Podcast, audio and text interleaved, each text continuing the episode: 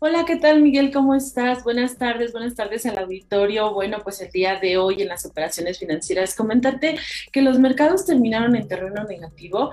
Eh, la verdad están acumulando una tercera baja de forma consecutiva y bueno, básicamente el entorno tiene que ver con este temor que se tiene de la desaceleración económica. Ya mencionábamos ayer que Credit Suisse había bajado las perspectivas eh, para Estados Unidos y bueno, el día de hoy tenemos también a Citigroup y a Morgan Stanley que están señalando la misma situación, que el, desempeño de la economía de Estados Unidos va a tener eh, una desaceleración hacia el cuarto trimestre por la permanencia de la variante Delta de la pandemia, básicamente, que es lo que está frenando que se retome la actividad de forma al 100% como, como había sido estimado. Y bueno, también por otro lado, pues estaría esperando algún movimiento por parte de la Reserva Federal en materia de tasas. Hay cautela, como te había señalado, entonces, bueno, pues así es como estamos viendo este mes de septiembre para los, para los mercados bursátiles, un mes de septiembre en el que muchos están considerando que podría ser una toma de utilidades después del importante avance que se tuvo en el rally de verano y bueno, preparándose para el mes de octubre donde ya estaríamos viendo o encarando 2022. Entonces,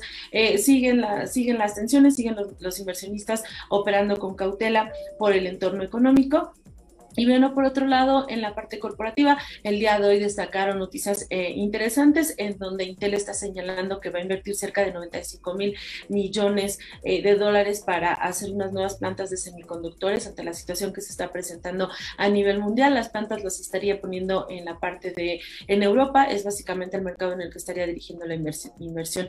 Y por otro lado, eh, la empresa NIO está señalando que podría estar vendiendo cerca de 2 mil millones de acciones en el mercado mercado. Esto, bueno, pues estaría incrementando la oferta para la compañía con una buena perspectiva que se tiene para, para la empresa.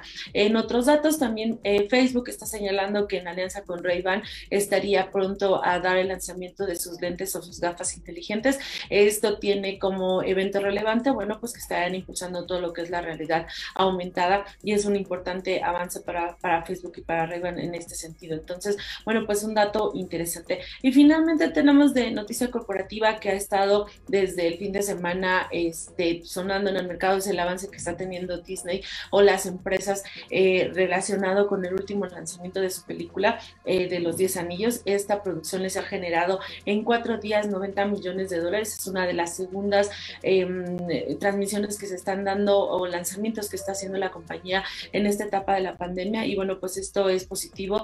Está retomando esta actividad este, que estaba tan, tan caída en los últimos meses está retomando nuevamente su impulso y bueno, pues viene a ser algo favorable. Para el caso de México, la bolsa también finalizó en terreno negativo, también estamos en una señal de cautela por parte de los inversionistas, siguiendo mucho el entorno internacional.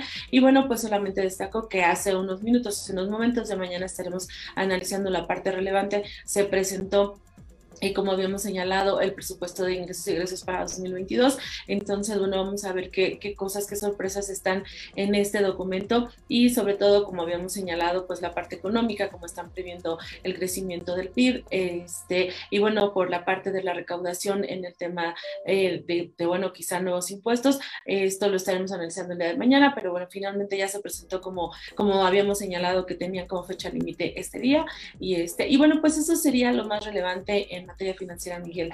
Y bueno, pues muchísimas gracias. Que tengan linda tarde.